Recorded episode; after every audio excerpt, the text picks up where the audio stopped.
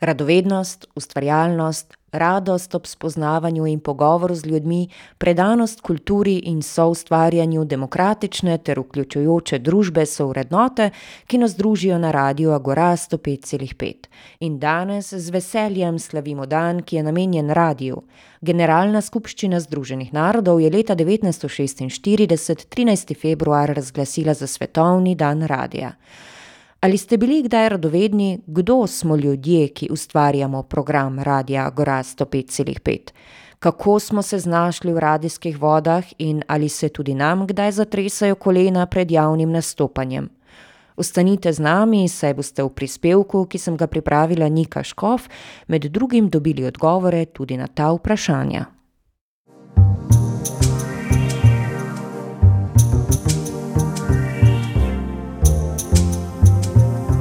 Agora, obzorja.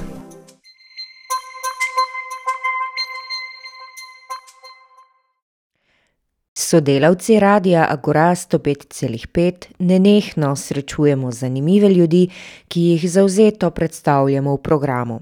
Le redko pa smo sami v vlogi tistega, na katerega je v etru naslovljeno osebno vprašanje: "Koliko nas torej poznate in kdo smo ljudje, ki ustvarjamo Radio Agora?" Odločila sem se, da obrnem mikrofon in sodelavce povprašam po njihovih izkušnjah, da bi vam približala zakulisje in ljudi Radia Agora. Prisluhnite glasovom in zgodbam, nekatere boste najverjetneje prepoznali prej kot druge. Meine Arbeit bei diesem Radiosender hat für mich eine immense Bedeutung, doch meine liebste Erinnerung geht zurück zu meiner Kindheit. Als ich mit zwölf Jahren einen Sender in Mexiko hörte, der eine faszinierende Sendung ausstrahlte. In diesem Moment beschloss ich, dass ich genau das in meinem Leben machen wollte. Zwar habe ich später in Mexiko für einen bedeutenden Radiosender als Reporterin gearbeitet, aber die Tatsache, dass ich hier als nicht deutschsprachiger Muttersprachler in der Lage bin zu arbeiten und zu kommunizieren, bedeutet mir als Einwanderin natürlich sehr viel. Radijsko delo zame pomeni en velik del v mojem življenju. Vidim ga kot poslanstvo, kar pomeni, da ne gledam na radio oziroma delo na radiu kot zgolj zaposlitev, se pravi od do, ampak kot nekaj, kar izpolnjuje mene in, kar si želim, da izpolnjuje tudi, ljudi, s katerimi se srečujem. Ja, na Radiu Agora rada delam zaradi specifičnosti tega medija, kajti v primerjavi z na primer nacionalnim medijem ima ta definitivno neke prednosti. Ena izmed večjih je gotovo svoboda, po drugi strani pa tudi to, da tukaj na radiu predstavljamo ljudi, ki niso sicer tako v ospredju, torej naš radio ni mainstream. Hkrati pa mi je zelo prijetno, da lahko spoznavam nove ljudi, nove zgodbe in to tudi potem kasneje predstavim radijskemu poslušalstvu. Ich finde die Pluralität und den Beitrag, den das freie Radio demokratiepolitisch zu leisten vermag, äußerst spannend und interessant. Die Vielfalt der Stimmen sind das, was mich an meiner Arbeit reizen. Jaz mislim, da mi je pomembno, delati dobro, pa ne to, da jaz dobro delam, ampak da to, kar naredim, da ima nekaj dobrega v tem. Pa mislim, da je radio tudi medij, ki je pregovorno, dobre volje, in je lepo, če se znamo kdaj tudi, nasmehniti pa biti sproščeni. pomembno mi je pa tudi ta malo egoistična, plat zgodbe, in to je učenje. Ker na radiu smo pa res vsak dan soočeni z veliko različnimi temami in se moramo ves čas učiti. In to, kar si se naučil včeraj, je lahko jutri že zastarelo in je treba še enkrat znova pogledati, a tako kot je bilo včeraj, še drži, eh, ali se je čez noč že kaj spremenilo, preden boš eh, šel z določeno informacijo v eter. Uh, tako da jaz mislim, da je delo na radiju en velik privilegij, uh, da vrtimo svoje možgane na visokih obratih, pa da jih izkoriščamo uh, in da ne zaspimo na tem, kar mislimo, da znamo. Ja, če si radoveden, potem je novinarstvo pravi poklic zate. Delo na radiju mi pomeni zelo veliko. Bolj svobodnega poklica verjetno nikoli ne bom imela. Veliko je na samoorganizaciji, disciplini, na tem, da nikoli ne zaviraš, radovedno plat sebe. Radijsko delo je velik, pomemben, lep del mojega življenja. Mislim, da me dopolnjuje.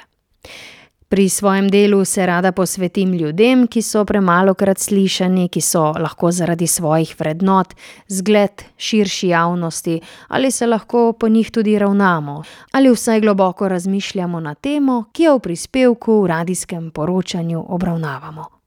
Ich arbeite sehr, sehr gerne bei Radio Agora. Äh, ich darf mich einbringen jeden Tag. Ich darf meine Ideen umsetzen. Ich werde nicht gebremst, ja. Also ich ähm, darf mich frei entfalten und gute Ideen einbringen. Und natürlich, was mir jeden Tag wirklich Freude macht, ist äh, die Zusammenarbeit mit unserem großartigen Team und den äh, lieben Kolleginnen und Kollegen, das einfach auch, auch Freude macht, so im Zwischenmenschlichen. Poti, ki so nas vodile do radia Agora, so raznolike. Glasbeni urednik in tonski tehnik Žan Hebar o svojem spoznavanju z radijem. Moje radijsko delo se je v bistvu začelo ravno na našem radiju. Najprej sem kot honorarni sodelavec posnel par oddaj in izvedel par prenosov živo. Zdaj pa kot tonski tehnik in glasbeni urednik, zraven tega še sestavljam playliste, produciram jingle in pomagam pri tehnični izvedbi projektov in tehničnih zapletih, ki pa jih pri mediju, ki oddaja v živo, ne primankuje. Največ mojega delovnega časa pa zasede zbiranje, arhiviranje in sortiranje glasbe, tako za dnevni program, kot tudi za naše svobodne sodelavce. Pri tem se v duhu našega radia trudim dati možnost manj slišanim in premalo zastopanim lokalnim in slovenskim glasbenikom. Odkrivanje nove glasbe je tudi ena od mojih ljubših delovnih nalog, poleg produciranja jinglov, ki pa je najbolj kreativen del moje službe. Dorjana Krištofa, ki ga slišite v programu kot moderatorja in novinarja, in ob tem skrbi še za programsko koordinacijo, je radijsko delo povsem prevzelo v manj kot mesecu dni. Ali je to opozorilo ali priporočilo, presodite sami. Jaz sem zdaj že skoraj 15 let nekako sodelujoč in zaposlen tukaj na Radiu Agora. Je leta 2009 ali 2010 me je v bistvu na ključe pripeljalo na to delovno mesto. Javil sem se na en razpis za praktikanta za en mesec, to je bilo poleti.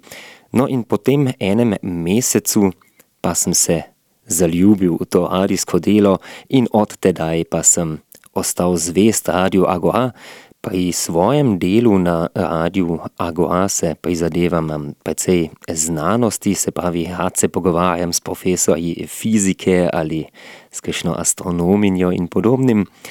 Um, kar pa tudi dosti krat počenjam, je, da pokrivam kakšnega umetnika ali umetnico. Pri tem bi morda izpostavil eno meni zelo lepo epizodo um, leta 2004. 2013, po mojem, sem se lahko podal na predotvoritev Bienale v Benetkah. Tam sem bil tri dni živel ob kanale Grandu in spremljal razne predotvoritve paviljonov in muzejev. In tam sem tudi imel možnost se pogovarjati, naprimer z Matijasom Poledno, to je bil pa umetnik, ki je tedaj oblikoval avstrijski paviljon Ja, on je v bistvu dal intervju samo dvema medijema, enkrat New York Times in enkrat Radio Agora. Tudi mediji potrebujemo svojo promocijo, da pridemo do zainteresiranih poslušalcev z enkratno vsebino, ki jo pripravljamo. Na radiju Agora 105,5 med drugim za odnose z javnostmi skrbi Klaudija Erer. Vor circa dreieinhalb Jahren wollte ich mir eigentlich eine berufliche Auszeit gönnen nach 15 Jahren im Journalismus und in der Werbung. Da hat mich äh, die damalige Geschäftsführerin Angelika Hödel angerufen und gefragt, ob ich nicht äh, beim Radio arbeiten möchte und den Bereich der PR und Öffentlichkeitsarbeit zu übernehmen. Ja, Erwartungen hatte ich keine. Ich war gespannt, was passiert äh, und was mir gut gefallen hat, ich konnte mich mich äh, kreativ einbringen vom ersten Tag an. Also ich konnte das, das diesen ganzen Bereich äh, selbst aufbauen, selbst gestalten, neue Kontakte knüpfen und einfach darauf losarbeiten, ohne großartige Vorgaben zu bekommen. Ja, das hat mir sehr, sehr gut gefallen. Also Bedenken hatte ich überhaupt keine, sondern ich habe mich äh, irrsinnig gefreut, äh, Teil des Teams von Agora zu sein. Also meine persönliche Geschichte mit Radio Aguara hat schon viel, viel früher begonnen, nämlich 1999, vor 25 Jahren. Seitdem bin ich äh, Co-Moderatorin der Sendereihe Yesterday and Today. Ja, und wir haben inzwischen fast 1200 Sendungen produziert. Die Sendereihe gibt es auch heute noch. Und das ist eben wirklich eine, eine ganz, ganz schöne und persönliche Geschichte. Darum kenne ich Radio Agora von Beginn an und bin als freie Radiomacherin von Beginn an dabei. Razvoj radia Agora 105,5 je od samega začetka tesno spremljala tudi Daniela Hödl. Ich kannte das Radio schon von meiner Mutter, Angelika Hödel, die das freie Radio in Kärnten aufgebaut hat.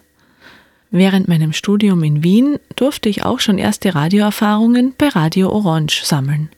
Zurück in Kärnten nutzte ich die Chance, wieder beim freien Radio zu arbeiten. Heute mache ich die Administration und unterstütze die Programmkoordination in ihren Aufgaben. Ich mag die vielfältige und abwechslungsreiche Tätigkeit und freue mich immer über den Kontakt mit den freien und ehrenamtlichen Sendungsmacherinnen.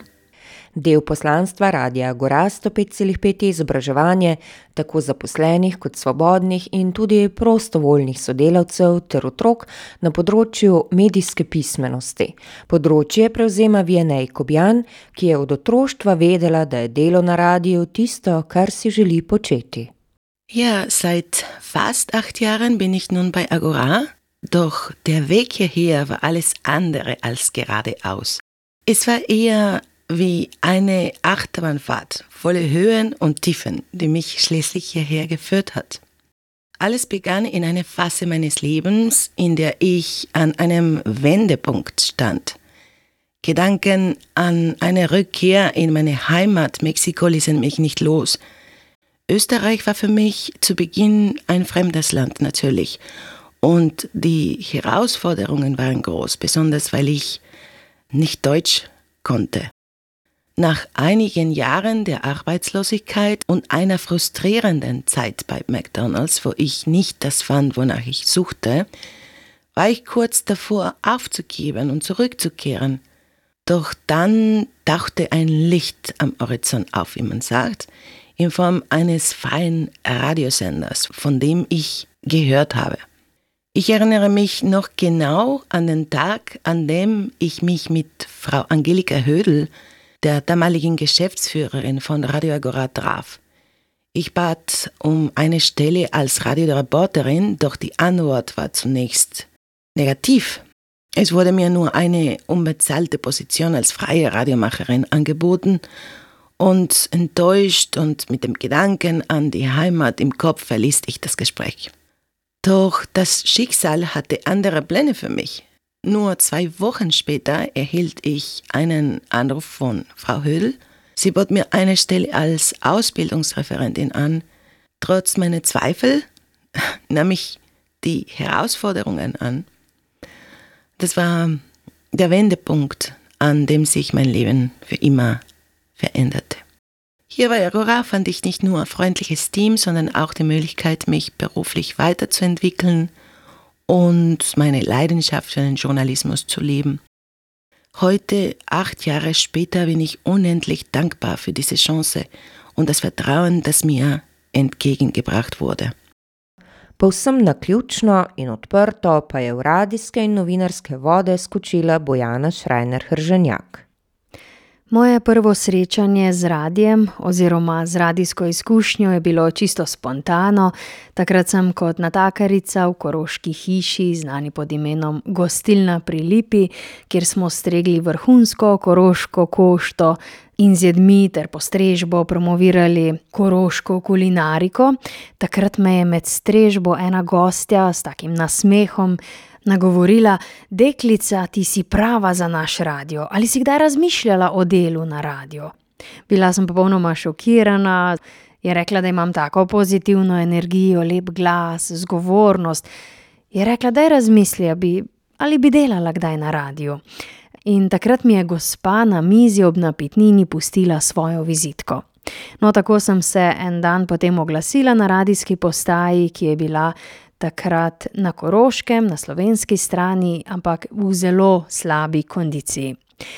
Takrat sem prvič sedla v radijski studio in prebrala torej, nekaj besedil, ki so mi jih takole pripravili na mizo.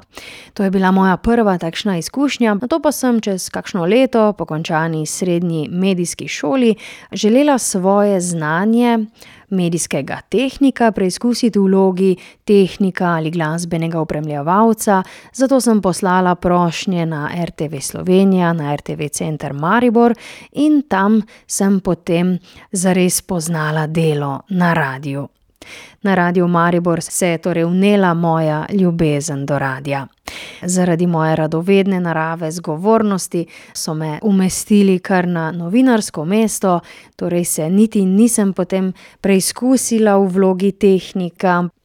Ja, v času, ko je bil Maribor evropska prestolnica kulture, pa smo prispevke in radijska poročanja pošiljali in delili tudi z radiem Agora. In tako se je začela moja nova radijska zgodba.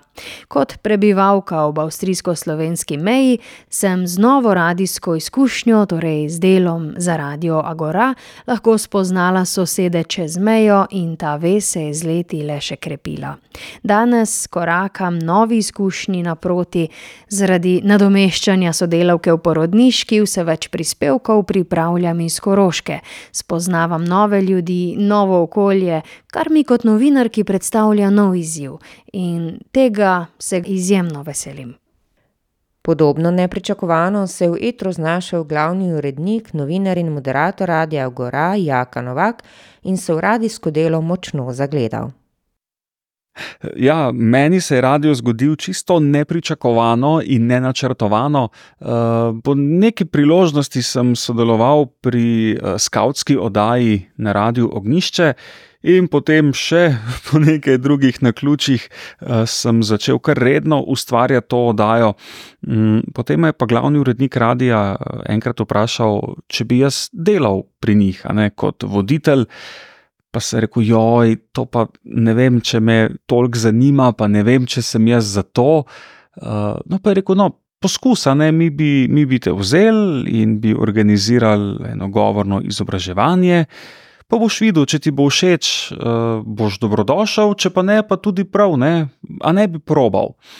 No, potem je pa mogoče res dvakrat, trikrat vprašal, potem sem pa jaz šel na govorno izobraževanje.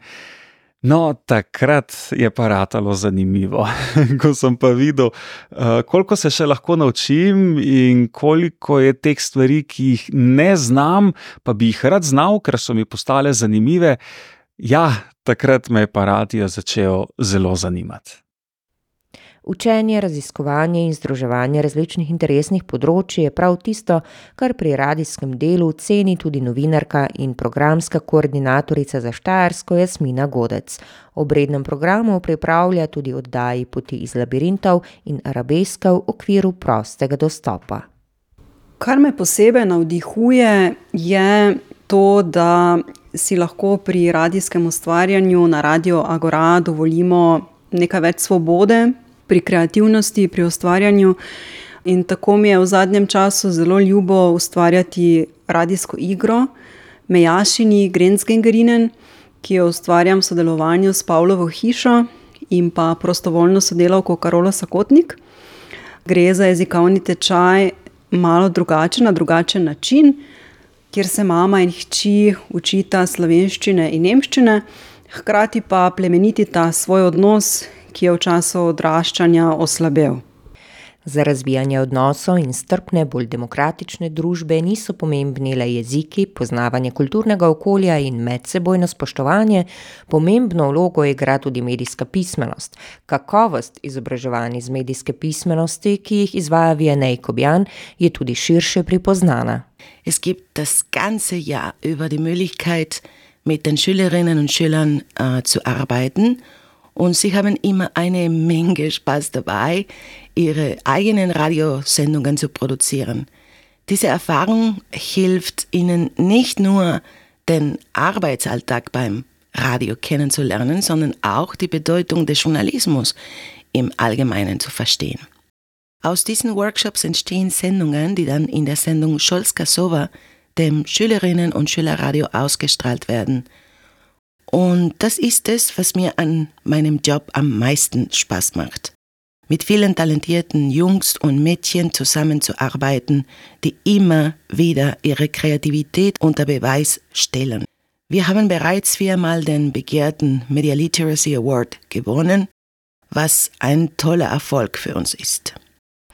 Izobraževanja in podpore so deležni tudi vsi prostovoljni sodelavci, ki se odločijo za sodelovanje z radijem Agora 105,5 v okviru prostega dostopa in pripravljajo lastno oddajo v dogovorjenih časovnih razmakih. Na pomoč jim med drugimi priskoči tudi Klaudija Ehrer. Ich bin verantwortlich für die Bereiche PR und Öffentlichkeitsarbeit. Und äh, außerdem Teil des Ausbildungsteams für neue Radiomacher und leite unser Gemeinderadioprojekt ähm, Radioaktive Gemeinde Radio Actiona Opcina. Also langweilig wird es mir nie. Es ist kein Tag wie der andere. Man weiß in der Früh nicht genau, was einen erwartet und gerade das ist etwas, was mir irrsinnig gut gefällt. Das Spannende am Arbeitsprozess ist für mich der, die Zusammenarbeit mit so vielen verschiedenen Menschen, die seien es unsere freien Sendungsmacher, die natürlich tagtäglich vorbeischauen, Hilfe brauchen, Unterstützung brauchen oder auch die Zusammenarbeit mit unserem fixen Team in der Redaktion, in der Ausbildung, mit der Geschäftsführung. Das ist einfach äh, großartig und spannend und vor allem vielfältig und bunt, so wie das Radio. Prav tako pestro je novinarsko delo, o katerem svoje vtise strne Bojana Hrženjak Šrajner. Kot novinarka Radia Gora iščem zgodbe ljudi ob meji. Pripravljam šolsko oddajo z mladimi in otroki in navezujem stike z različnimi poslušalci ob meji. Najljubši del delovnega procesa pa je delo na terenu, oglašanje v živo, druženje z ljudmi in snemanje pogovorov z njimi. Delo za radio Agora mi daje veliko možnosti, da spoznam pokrajino in življenja ljudi, avstrijskih sosedov. In obenem pa s svojimi poročanji to svojo izkušnjo delim z našimi poslušalci in jih nagovarjam, da obiščejo sosede čez mejo in tako na nek način povezujem ljudi ob meji. In to mi pomeni največ. Ja, na radiju Agora predvsem rada delam zaradi svobode narave dela. Iz izkušnje povem, da je delo informativnega novinarja veliko bolj stresno, kot pripravljati vsebine za dnevni program. In všeč mi je, da raziskujem teme, ki morda v javnosti še ne odzvanjajo, in da sogovorniku lahko namenim čas v etru. To mi je všeč na radiju Agora. Pri svojih kolegih sem preverila tudi, kaj se jim zdi nekoliko skrit vidik radijskega dela ali delovanja radia Agora 105,5, ki ga želijo predstaviti poslušalcem. Daniela Hödl je izpostavila prosti dostop. Ich glaube, für Radio Agora in Kärnten ist es besonders wichtig, herauszuheben, was vielen nicht bewusst ist, dass die Sendungen auf Radio Agora ehrenamtlich entstehen. Leute nehmen sich Zeit, um ihre Anliegen, Themen und Sendungen in ihrer Freizeit neben ihrem Beruf und ihrem sonstigen Alltag vorzubereiten. In če vas je zamikalo sodelovanje z radijem Agora 105,5, a ste nekoliko negotovi, prisluhnite temu, kaj imata zapovedati Jasmina Godec in Dorian Krištof. Um, najljubši radijski spomin bi izpostavil v bistvu, kaj prvi prispevek, ki sem ga mogel narediti za Radio Agora. In sicer to tudi zaradi tega, ker morda pa to nekdo sliši, ki si misli, da bi to bilo zanimivo in prijetno delo za njega ali za njo, vendar si pa ne upa stopiti pred mikrofon, saj vsi poznamo to tremo. No, za svoj prvi prispevek sem moral pokriti eno gledališko predstavo. Sabine Krištof Kancelbinder s timom je uprizorila Rotzenjorgt, to pa je knjiga od Petra Turinija. In tedaj se je reklo, da bo tudi Petar Turini navzoč na premieri te predstave, no in jaz kot radijski novinec, prvi prispevek, tri dni sem bral in rešaširal dve knjigi od Turinja, sem prebral za pripravo na intervju, tudi seveda Rotzenjogt in še vse, kar sem najdel na spletu. No in pol je napočil tisti meni zgrožen dan, no in v glavnem pridemo tja, Petra Turinija, žal, ali pa tudi ne, ni bilo pol tam na predstavi, tako da sem intervju opravil le z Sabine Krištof Kancelbinda, ampak navoznost in trema, to je bilo grozno. Jaz sem se potil kot tekač maratona, tresu kot ne vem kaj, res grozno je bilo. In, ampak, kar sem pa pol opazil iz 15-minutnega intervjuja, pri katerem sem jaz pozabil vprašanja in imel kup enih polnil, se pravi, eme, paje, ine in vse to. No, po treh urah rezanja tega intervjuja, pa se po le slišalo nekako tekoče in nekako dobro, saj večina teh prispevkov seveda ni v živo, tako da tudi za vse vas um, ni treba vedno iz prve vse perfektno narediti, seveda obstaja možnost, če naknadno kaj dodati ali kaj oduzeti. Če uh, sklepam iz svojih izkušenj, ko se mi je zdel radijski medij na začetku, preden sem torej začela sodelovati z njim, zelo zapleten, bi lahko rekla, da ni tako zelo zapleten, da v bistvu za radijski prispevek lahko naredi oseba vse sama, od točke A do točke Ž, kajti novinari to počnemo sami, torej sami posnamemo, sami zmontiramo, sami napišemo besedilo. In res se je mogoče naučiti sestaviti radijsko oddajo, še posebej ob izkušeni podpori sodelavcev Radia Agora 105,5. A Klaudija in Bojana opozarjata na še en pomemben vidik, ki ga ljudje pogosto ne opazijo in se ga ne zavedajo, če je delo oblikovalca oddaje narejeno dobro. Kaum jemand, der das Radiogerät einschaltet, äh, denkt darüber nach, wie viel Arbeit äh, hinter einem kurzen Radiobeitrag steckt, ja. Durch wie viele Hände oder Ohren dieser geht, äh, wie viele Stunden daran geschnitten wird, äh, überlegt wird, getüftelt wird, bis er dann wirklich ausgestrahlt wird. Also das ähm, kann man in unseren Radio-Workshops gut kennenlernen und äh, die Leute staunen immer wieder, wie viel Arbeit es ist, Radio zu machen. Če se vprašam, česa poslušalci ne vedo o radijskem delu, pa mislim, da verjetno ne vedo ali pa si ne predstavljajo, koliko dela stoji za izdelkom za radio. Če dobro uspe, se novinarski prispevek ali pogovor sliši kot prijeten, spontan klepet v dobri družbi, za katerim pa je več ur priprav in pa tudi montaže končnega izdelka. Če novinari to dobro opravimo, potem poslušalec tega pravzaprav ne ve. To sklepam potem, ko mi dosti ljudi, tudi bližnjih prijateljev, pogosto reče: O, ti imaš fajn službo, potepaš se po Avstriji, piješ kavice, klepetaš z ljudmi, tebi je fajn. Pa vedno odgovorim pritrdilno. Res je, nič mi ne manjka, jaz imam res fajn službo. Če pa ti je tako všeč, pa pridi, pa poskusi.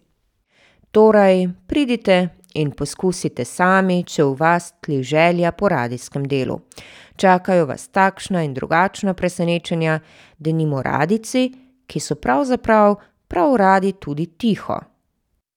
Jaz v zasebnem življenju zelo malo govorim, rad sem tiho in veliko rajši poslušam. In včasih se zgodi, da če ne delam tisti teden na radiju, če imam dopust ali če sem kakorkoli odsoten, ja, da se mi zdi, da cel dan ne spregovorim niti besede. Uživam v tišini, rad imam mir in če nimam v roki mikrofona, ponavadi uh, nimam nobene želje, da bi kaj povedal. Dinamičnost in presenečenja so del radijskega dela, ki nam ostajajo v spominih, ki jih ustvarjamo z gosti, med sabo in celo z družinskimi člani. Vsak teren, vsak intervju pusti na novinarju nek pečat, nek spomin, ki se ti vedno, ko razmišljaš na tisti kraj ali pa ko se spomniš, ko pomisliš na to osebo, se ti ta spomin povrne. Ne bi izbrala najljubšega, lahko pa za gotovostjo rečem, trdim, da je veliko več pozitivnih spominov kot tistih manj prijetnih, ki pa tudi so, tudi to je del novinarskega poslanstva, dela z ljudmi. Morda mi je najljubši sedaj radijski spomin na Silvestrovo minulo leto, ko smo s hčerjo si ogledali silvestrsko predstavo v mestnem gledališču Ljubljansko. Tudi svojo hči sem nekako navdušila ali pa motivirala k ustvarjanju oddaje. Na obzorju je nova oddaja uh, iz odra na oder. In uh, za Silvestrovo je tudi ona prijela za mikrofon in povabila igralce predstave in jih intervjuvala prvič. In to mi je bil en tak, um, bi rekla, osebni radijski spomin. Uh, radijskih spominov, ki so mi pri srcu, je veliko, uh, ampak zbral bom enega, ki je res nenavaden, In to je kovcanje. Jaz imam problem, ko se mi začne kovcati, eh, potem lahko kovcam tudi eh, dva ali tri dni zapored, skupaj, samo ko grem spat, se mi neha kovcati, in ko se zbudim, se mi potem nadaljuje to kovcanje.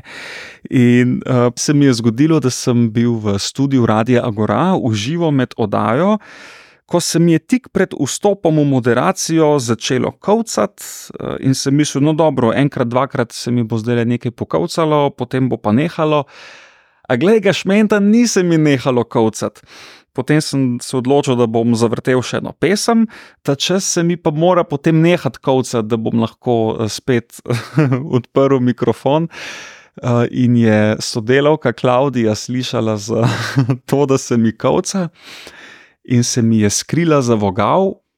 In ko sem šel mimo, je skočila in me prestrašila.